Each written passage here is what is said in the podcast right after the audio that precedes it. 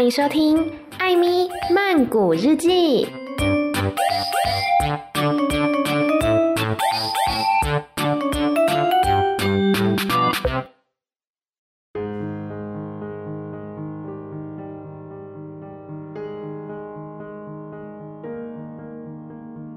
บทที่ 16 งานประจำปี คืนก่อนงานประจำปี ทุกคนเข้านอนแต่หัวค่ำ เฟิร์นกับเอเวอรี่เข้านอนตั้งแต่สองทุ่ม เอเวอรี่หลับฝันว่าได้นั่งชิงช้าสวรรค์ และชิงช้าหยุดนิ่ง ตรงเขานั่งอยู่บนกระเช้าสูงสุดพอดี ส่วนเฟิร์นฝันว่าได้นั่งชิงช้าสวรรค์จนเวียนหัวไปหมด เลวี่เข้านอนตอนสองทุ่มครึ่ง เด็กหนุ่มฝันว่า เขาปาลูกเบสบอล โดนตุ๊กตาแมวผ้า ได้รางวัลเป็นผ้านวมนาวาโจอย่างดีหนึ่งผืน นายและนางสักเกอร์แมนเข้านอนตรงสามทุ่ม นางสักเกอร์แมนฝันถึงอากาศหนาว ที่อุณหภูมิลดต่ำจนถึงจุดเยือกแข็ง นายสักเกอร์แมนฝันถึงวิลเบอร์ เขาฝันว่าวิงเปอร์ตัวใหญ่ขึ้น ใหญ่ขึ้น จนยาวถึง 116 ฟุต และสูง 92 ฟุต มันกวาดรางวัลทุกประเทศในงาน ติดโบสีฟ้า จนเต็มตัว แม้แต่หางก็มีโบสีฟ้าผูกอยู่ตรงปลาย ในโรงนา พวกสัตว์ก็เข้านอนแต่หัวค่ำเช่นกันเว้นแต่ชาร์ลอตพรุ่งนี้เป็นวันเริ่มงานประจำปี สัตว์ทุกตัวตั้งใจจะตื่นแต่เช้า เพื่อส่งวิลเบอร์ออกไปผจญภัยครั้งใหญ่ รุ่งเช้า ทุกคนกระวีกระวาดตื่นขึ้น วันนั้นอากาศร้อน ที่ถนนหน้าบ้านครอบครัวอาราเบิลเฟิร์นหิ้วถังใส่น้ำร้อนเข้าไปในห้อง และใช้ฟองน้ำลูบตัวเด็กหญิงสวมชุดที่สวยที่สุด เพราะรู้ว่า จะได้เจอเด็กหนุ่มมากมายในงาน แม่ขัดหลังคอให้เอเวอรี่ เอาน้ำลูบผมให้แล้ว ช่วยหวีผมจงเรียบติดศีรษะ แต่กระนั้นก็ยังมีอยู่หกเส้นที่ชี้ต่อแต่ออกมา เอเวอรี่สวมชุดชั้นในสะอาดเยี่ยม กางเกงยีนและเสื้อเชิ้ตที่ใส่ก็สะอาดเยี่ยม เมื่อนายอาราเบิลแต่งตัวเสร็จ กินอาหารเช้าเสร็จ และเช็ดรถกระบะเสร็จ เขาก็อาสาขับรถ พาทุกคนไปที่งาน รวมทั้งวิลเบอร์ด้วยเลวี่โกยฟางสะอาดสะอาดใส่กรงวิลเบอร์แต่เช้าตรู่ก่อนยกไปที่คอกหมู เป็นกรงสีเขียว มีอักษรสีทองติดไว้ว่า หมูชื่อดังของสักเกอร์แมน ชาร์ลอตตกแต่งใยให้สวยเป็นพิเศษสำหรับวันนี้ วิลเบอร์กินอาหารเช้าช้าช้าๆ เขาพยายามจะให้ดูแจ่มใส โดยไม่มีเศษอาหารติดข้างหู ภายในห้องครัวจู่ๆนางสักเกอร์แมนก็โพล่งขึ้นมาโฮเมอร์นางพูดกับสามี ฉันจะจับวิลเบอร์อาบน้ำนม อะไรนะ นายสักเกอร์แมนถาม อาบน้ำนม ยายฉันเคยอาบน้ำนมให้หมู เวลามันสกปรกฉันจำได้ แต่วิลเบอร์ไม่ได้สกปรกสักหน่อย นายสักเกอร์แมนพูดด้วยความภาคภูมิใจ ตรงหลังหูน่ะสกปรกนางสักเกอร์แมนว่า เวลาเอเวอรี่เอาอาหารให้มันน่ะ มีอาหารกระเด็นไปโดนพอแห้งก็เป็นสะเก็ด แล้วลำตัวข้างที่นอนบนกองปุ๋ยก็สกปรกจะตายไป มันนอนบนฟางสะอาดต่างหาก นายสักเกอร์แมนแก้ให้ ยังไงมันก็สกปรกแหละนะมันจะต้องอาบน้ำ นายสักเกอร์แมนนั่งลงอย่างยอมแพ้ พลางกินโดนัทไปด้วย ภรรยาของเขาไปที่เพิงเก็บฟืนเมื่อกลับมาอีกครั้ง นางสวมรองเท้าบูตยาง ใส่เสื้อกันฝน แถมหิ้วถังนม และถือแปรงไม้อันเล็กๆมาด้วย เอดิธเธอบ้าแล้ว นายสักเกอร์แมนเพิ่มพำแต่นางไม่สนใจเขาทั้งคู่ตรงไปที่คอกหมูด้วยกัน นางสักเกอร์แมนไม่ยอมเสียเวลาแม้แต่น้อย นางปีนรั้วเข้าไปหาวิลเบอร์ และเริ่มงานทันที จุ่มแปรงลงในถังนม จับวิลเบอร์ขัดสีฉวีวรรณจนทั่วตัว พวกห่านแกะและลูกแกะก็เช่นเดียวกัน แม้แต่เทมเปิลตันก็โผล่หัวออกมาอย่างระมัดระวังเพื่อดูวิลเบอร์อาบน้ำนม ชาร์ล็อตเองก็สนใจมาก เธอห้อยตัวลงมาเกาะเส้นใยที่อยู่ล่างสุด เพื่อจะได้เห็นได้ชัดๆ วิลเบอร์ยืนหลับตานิ่ง รู้ว่าน้ำนมไหลลงข้างๆตัว จึงอ้าปากให้นมไหลเข้าปากอย่างเอร็ดอร่อย เขารู้สึกแจ่มใสและมีความสุข เมื่อจับวิลเบอร์อาบน้ำนมเสร็จ นางสักเกอร์แมนเช็ดตัวเขาจนแห้ง วิลเบอร์กลายเป็นหมูที่สวยและสะอาดที่สุด ตัวของเขาขาวสะอาดบริเวณจมูกและหู มีสีชมพูระเรื่อ เรียบลื่นราวแพรไหมนายและนางสักเกอร์แมน เข้าไปเปลี่ยนเสื้อผ้าเป็นชุดที่ดีที่สุด เลวี่โกนหนวดเรียบร้อย สวมเสื้อเชิ้ตลายสกอต ผูกเนคไทสีม่วง พวกสัตว์ต่างแยกย้าย กลับที่ของตัวเองในโรงนา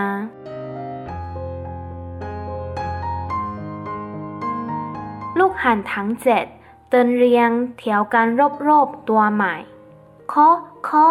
ขอหนูไปงานเที่ยวด้วยนะแม่ ลูกหันตัวหนึ่งร้องขอ เท่านั้นเอง ทั้งหมดก็เริ่มต้นประสานเสียงกัน นะนะนะนะนะจ๊ะ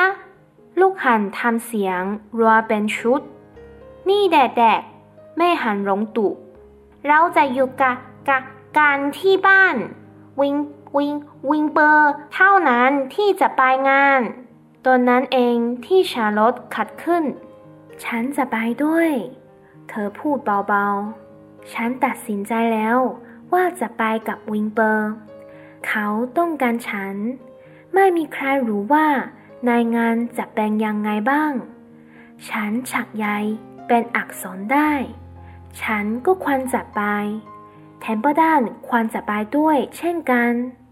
ฉันอยากได้ใครสักคนไว้ วิ่งงานและช่วยทำงานเล็กๆ น้อยๆ ฉันจะอยู่ที่นี่ หนูปฏิเสธทันที ฉันไม่สนใจไองานอะไรนั่นแม้แต่น้อย นั่นเพราะเธอยังไม่เคยไปมาก่อนนะสิเกตฉลาดพูด ที่นั่นจะเป็นสวรรค์ ของหนูอย่างเธอเลยที่เดียว ทุกคนจะทิ้งเศษอาหารไว้เกลื่อนเกลาดพอตกตึก พวกหนูคลานออกมาเฉลิมฉลองกันใหญ่ ในโคกหมามีข้าวอดที่หมากินไว้เกลื่อน บนสนามหญ้าก็เต็มไปด้วยกล่องอาหารสารพัน ในกล่องมีทั้งเนยถั่ว แซงด์วิช ไข่ต้ม ขนมปังกรอบเศษโดนัทเศษชีสพอไฟดับหมดแล้ว พวกคนกลับไปนอนบ้าน เธอก็จะเจอเศษป๊อปคอร์นคัสตาร์ดแข็ง ขนมที่พวกเด็กๆ เบื่อแล้วทิ้งไว้ น้ำตาลเป่าเป็นรูป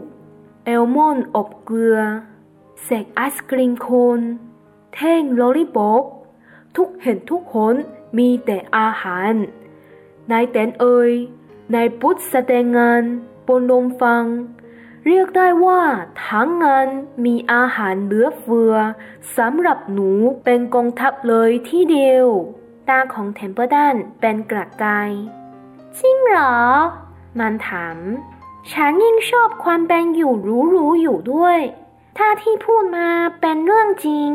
ฉันก็ชักสนใจแล้ว จริงสิ แกฉลาดตอบ ไปงานเถอะเทมเปอร์ดันแล้วเธอจะรู้ว่า แม้แต่ความฝันที่เธอคิดว่าพิเศษสุดแล้ว ยังสู้งานนี้ไม่ได้เลย ลงนึกถึงมันปดในถ้วยเศษปลาทูน่าในกระป๋องถุงกระดาษที่เต็มไปด้วย พอแล้ว หนูร้อง ไม่ต้องพูดแล้ว ตกลงว่าฉันจะไป ดีมาก ชาร์ล็อตพูดหลิ่วตาให้แกะชราอย่างรู้กัน เอาล่ะ เรามีเวลาไม่มากนัก วิลเบอร์ใกล้จะต้องเข้ากรงแล้ว ฉันกับเทมเปิลตันต้องรีบเข้าไปซ่อนในกรงเสียก่อน หนูไม่รอช้า เขาวิ่งบรถลดลูกกรง เข้าไปหลบใต้กองฟังทันที เอาล่ะ ชาลอตพูด ต่อไปก็ฉันล่ะ เธอลอยขึ้นกลางอากาศโดยผ่อนยายตามหลังออกมาเป็นสาย ก่อนร่นลงผืนอย่างนิ่มนวลแล้วจึงไต่เข้าไปในกรง หลบอยู่หลังรอยตะปูต้านบอนแกชราพงกขวา เจ้ากรงนี่ ความเปลี่ยนเชื่อเป็น หมูเชื่อดังของสักเกอร์แมน และผู้หลบโดยสารอีกสองราย ตูนั่น พวกนั้นนะ มา มา มาแล้ว พ่อหันร้องบอกอยู่อยู่อยู่อยู่พูดกันได้แล้ว นายอาราเบิลขับรถกระบะคันใหญ่เข้ามาจอดหน้าโรงนาช้าๆ เลวี่กับนายซักเกอร์แมนเดินตามมาข้างรถ เฟิร์นกับเอเวอรี่ยืนเกาะอยู่ท้ายกระบะ ฟังนะ แกะชรา กระซิบกับวิลเบอร์พอพวกนั้นเปิดกรง พยายามต้นเธอเข้าข้างใน ให้แกหลงขัดขืน อย่ายอมเข้าไปง่ายๆ พวกหมูจะไม่ยอมให้ต้นเข้ากรงกันง่ายๆ แต่ถ้าฉันขับขืน เดี๋ยวตัวอาจเลอเธออีก วิงเปอร์พูด ไม่ต้องกังวลเรื่องนั้นทำตามที่ฉันว่า แกล้งขัดขืน ถ้าเธอยอมเข้าไปง่ายๆสักเกอร์แมนจะสงสัยว่า เธอมหัศจรรย์เกินหมูธรรมดา อาจทำให้เขากลัว จนไม่กล้าพาเธอไปงานเทมเปิลตันโผล่หัวขึ้นจากฟาง ไอ้แกล้งขัดขืนที่ว่า เขาพูด ยังไงก็เบาๆหน่อยแล้วกัน อย่าลืมว่าฉันอยู่ข้างใต้นี่ และ ยังไม่อยากโดนเหยียบขยี้ปี้แบนอยู่ในนี้ ฉันไม่อยากถูกแตะ ถูกทุบ ถูกท้อง จนได้เลือด ได้แผล เป็นพ้นๆอยู่บนขวา ระวังหน่อยแล้วกัน นายเจมสาย เวลาพวกนั้นต้นนายเข้ามา เงียบได้แล้วเทมเปอร์ดัน แกชรัดตุ ส้นตัวเร็ว พวกนั้นมาแล้ว วิงเบอร์ ทำท่าทางให้ศพเชิญเข้าไว้ ชาลอตหลบให้ดีๆ ส่งเสียงเข้าไว้ หันทั้งไลาย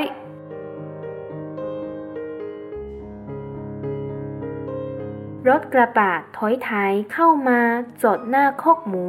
ช้าๆ นายอาราเบิลดับเครื่องยนต์ลงไป เปิดท้ายรถ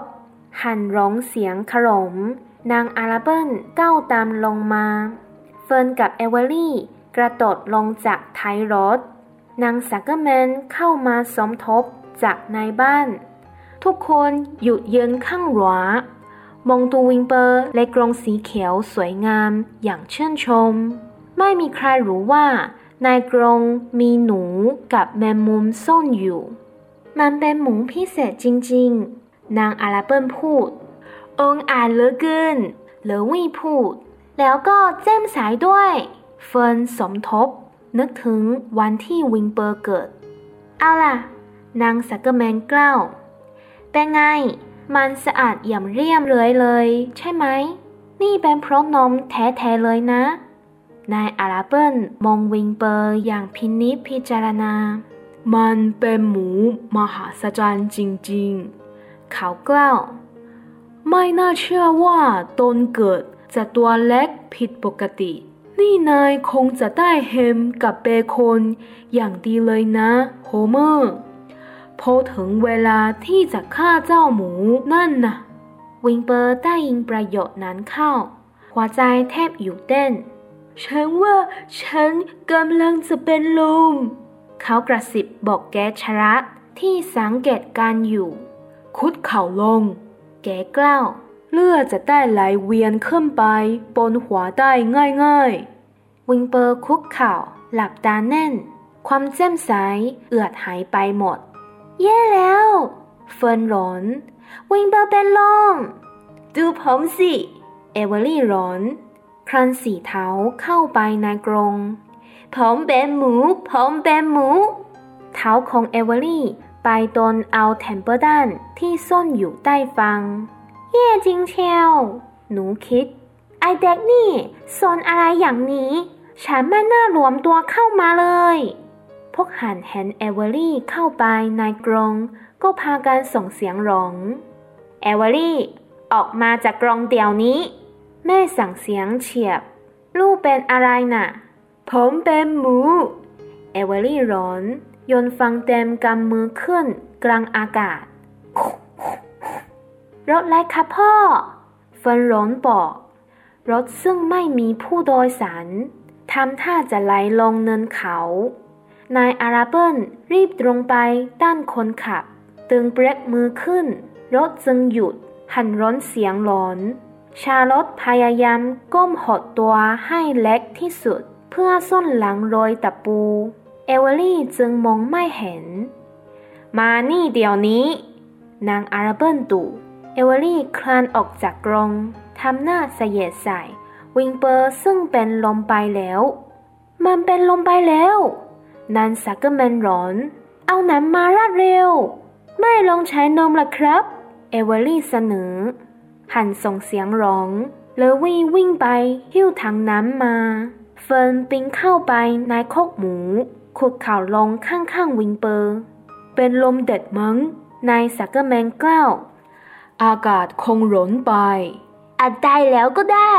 เอเวอรี่พูดบ้าง ออกมาจากคอกหมูเดี๋ยวนี้ นางอาราเบิลเอ็ด คราวนี้เอเวอรี่เชื่อฟัง ปีนออกจากกรง ขึ้นไปยืนบนท้ายรถกระบะแทน เพื่อจะได้เห็นเหตุการณ์ชัดๆเลวี่กลับมาพร้อมน้ำเย็น แล้วจึงสาดใส่วิงเปอร์แสบผมมั่งเอเวอรี่ตะโกนผมก็ร้อน นี่เงียบทีเถอะเฟินตุเอาเงียบในตาของเธอปริ่งด้วยน้ำตา วิงเปอร์เจอน้ำเย็นๆเข้าก็ฝืน เขาลุกขึ้นยืนช้าๆ ท่ามกลางเสียงร้องดีใจของห่าน มันลุกขึ้นเร็ว คงไม่ได้เป็นอะไรหรอก นายสักเกอร์แมนพูดผมหิว เอเวอรี่ว่าผมอยากกินขนมหวาน วิลเบอร์ฟื้นแล้วเฟิร์นพูดเราน่าจะเดินทางกันได้แล้ว หนูอยากนั่งชิงช้าสวรรค์นายสักเกอร์แมนนายอาราเบิลและเลวี่ช่วยกันต้อนวิลเบอร์เข้ากรง วิลเบอร์พยายามขัดขืน ยิ่งถูกผลักแรงเท่าไหร่ก็ขัดขืนมากเท่านั้น เอเวอรี่กระโดดลงไปช่วยด้วย วิลเบอร์ทั้งเตะทั้งดิ้นและร้อง หมูตัวนี้ไม่ได้ผิดปกติ นายสักเกอร์แมนพูดด้วยความดีใจ ยันเข่าเข้าที่ด้านหลังวิงเปอร์ เข้าไปเร็ว นั่น อย่างนั้นเข้าไป ในที่สุดก็เอาวิงเปอร์เข้ากรงได้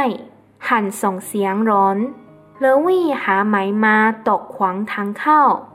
วิงเปอร์จะได้ออกมาไม่ได้ แล้วพวกผู้ชายก็ช่วยกันยกกรงขึ้น ไม่มีใครรู้เลยว่า ใต้ฟังมีหนู และหลังรอยตะปู มีแมงมุมยักษ์สีเทาซ่อนอยู่ พวกนั้นเห็นแต่หมูเท่านั้น เอาขึ้นรถได้ นายอาราเบิลเรียก แล้วบิดกุญแจรถ พวกผู้หญิงขึ้นไปนั่งข้างหน้า นายสักเกอร์แมน เลวี่ เฟิร์น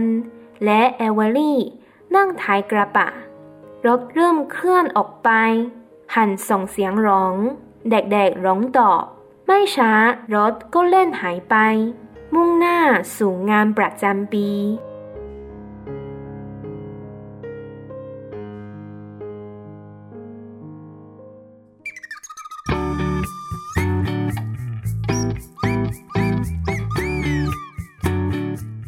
好的，这个是第十六章，非常长的一章。 上一章呢，我们讲到说这个 Wimber 小猪啊，他邀请 Charlotte 这只蜘蛛呢，跟他一起去那个一年一度的展览会，就是像一个农业展览会的比赛这样子。然后在这一章呢，就讲到说，在展览会的前一天晚上，每一个人都早早的就去睡觉了，然后大家都做了很美的美梦。有人梦到呢去坐摩天轮，有人梦到呢这个 Winber 获得了奖项，披了很多彩带，还为他们赢得了很多的奖品。总之，大家呢都对这只 Winber 小猪寄予厚望，也很期待隔天的这个展览会。然后接下来呢，就是讲说第二天早上，大家都非常早的起床，每个人呢都打扮得很体面、很好看。男生就在那边梳油头啊，穿衬衫。然后 Wimber 以前的小主人芬，他就穿起最漂亮的衣服，梳这个很漂亮的辫子，然后又绑蝴蝶结，每一个人都打扮得漂漂亮亮、体体面面的。然后结果这时候呢？萨根门太太突然对萨根门先生说：“她要给 Winber 洗澡，而且呢，还不是普通的澡哦，是牛奶澡，哇，非常高级了，感觉像是贵妇一样。”虽然萨格门先生觉得根本就没有必要啊，Wimber 身体又没有很脏，但是萨格门太太就很坚持说一定要用牛奶帮他洗澡。他说这是他们家的一个祖传秘方，他阿妈以前也是这样子帮家里养的猪给洗澡的。洗完之后呢，果然哇，Wimber 变得全身雪白，然后耳朵呢跟鼻子还呈现粉红色，整个就是一只漂亮、讨人喜欢、闪闪发光的小猪。然后接下来呢？就是这个七只小鹅在他们的鹅妈妈旁边转来转去，就说我们也要去，我们也要去展览会。他们就很吵嘛，因为就是七只鹅不停的轮流讲话，非常的聒噪。然后那个鹅妈妈呢就生气了，他就说安静，只有 Wimber 要去展览会。结果这时候呢，蜘蛛查喽，他就悠悠的说出一句，我也去。茶楼他也要去展览会嘛，因为茶楼已经答应 Winber 了，他要陪他去展览会。然后呢，他还说不知道展览会上面会发生什么事情，所以他要去陪着 Winber。然后他还说呢，我觉得 t e m p e 蛋应该也要去。t e m p e 蛋就是那只讨人厌的老鼠。就茶楼擅自决定说谁应该去，谁不要去。然后 t e m p e 蛋呢，他就很莫名其妙啊，他就说我对于这个活动一点兴趣都没有，因为他本来就是你知道没有很喜欢这些农场的朋友。他每次帮他们做事都是为了利益而已，所以这一次呢，他也同样的为利益而低头，是怎么回事呢？因为农场里面的老杨啊，他见识比较多嘛，之前也可能有去参加过这个展览会，他就跟 t e 蛋说啊，哦，在这个展览会里面什么都有，因为到处都是人嘛，所以呢，你不管在什么摊位上啊，在人们的帐篷里面，到处都是食物的碎屑。爆米花、果冻、蜜饯、冰淇淋、cheese、三明治等等，这么多美味的食物，不是每天都有的哎。我觉得这个老杨这样讲，都让我觉得有点想去这个展览会了，听起来很好吃的感觉。然后这个 t e m p e r 蛋这只老鼠呢，当然也被诱惑了嘛，他说。真的假的？这么棒吗？那我也要去。总之呢，这个 t e m p e r 蛋老鼠他就决定说，跟查罗、还有 Wimber 以及这些人类们一起去展览会。当然，查罗跟 t e m p e r 蛋老鼠跟蜘蛛他们是偷偷去的，因为他们没有参赛资格吧？我想有参赛资格的只有小猪 Wimber 而已。他们只是去陪 Wimber，然后看有没有什么突发状况可以帮忙。所以呢，他们就是偷偷的藏到货车里面去，然后这时候 Wimber 他也要赶快进到车子里面嘛。老杨呢就对 Wimber 说。当他们打开箱子要把你装进去的时候，你记得要挣扎哎，不要乖乖的就走进去了。然后 Wimber 他就说：“可是我挣扎的话，我刚洗好的牛奶浴，我我身体就会被弄脏了啊！”是一只爱漂亮、爱干净的小猪。然后老杨呢就很无奈的说：“如果你不挣扎的话，怎么能显现你的智慧呢？这样子，萨哥门先生可能会以为你生病了，他们就不会送你去展览会了。”然后 Wimber 就说：“哦，好好好。”这时候呢，那些人类就是萨格门夫妇、阿拉笨一家都走过来，然后呢看这个 Wimber，他们呢就在那边称赞说：“哇，真是一头好猪啊！没错，它闪闪发光呢，它看起来真是干净。”就大家你一言我一语的在称赞 Wimber。这时候呢，阿拉笨先生就原本 Wimber 是阿拉笨这一家养的嘛，然后后来才送给萨格门他们那一家。阿拉笨先生呢，他就仔细的看着 Wimber，他就说：“啊，真的是一头完美的猪啊！很难相信呢，他刚出生的时候是这么的瘦小。”然后他转头对萨哥门先生说：“侯梦，侯梦是萨哥门先生的名字。侯梦啊，这一只猪做出来的火腿跟腌肉应该都很好吃哦。”听到这句话的时候呢，Wimber 整个心都凉了半截，直接僵在那边。下一秒他就昏倒了。然后这时候呢，芬发现说 Wimber 昏倒了，他就赶快大叫说 Wimber 昏倒了，昏倒了。然后大家呢就开始帮忙把 Wimber 弄醒。萨格梅先生就觉得说，应该是因为天气太热了，所以 Wimber 呢受不了才会昏倒的。他们就在他身上泼那个冷水，然后 Wimber 呢也就真的恢复了知觉。结束这个小插曲之后呢，所有人就再次的坐上车，Wimber 也被关到那个笼子里面，载上卡车，全部的人一起前往农业博览会。这就是这一章的内容啦。好的，不要忘记来 follow 我的 Instagram Amy 太太 M Y T H A I T H A I，还有 Podcast 本身。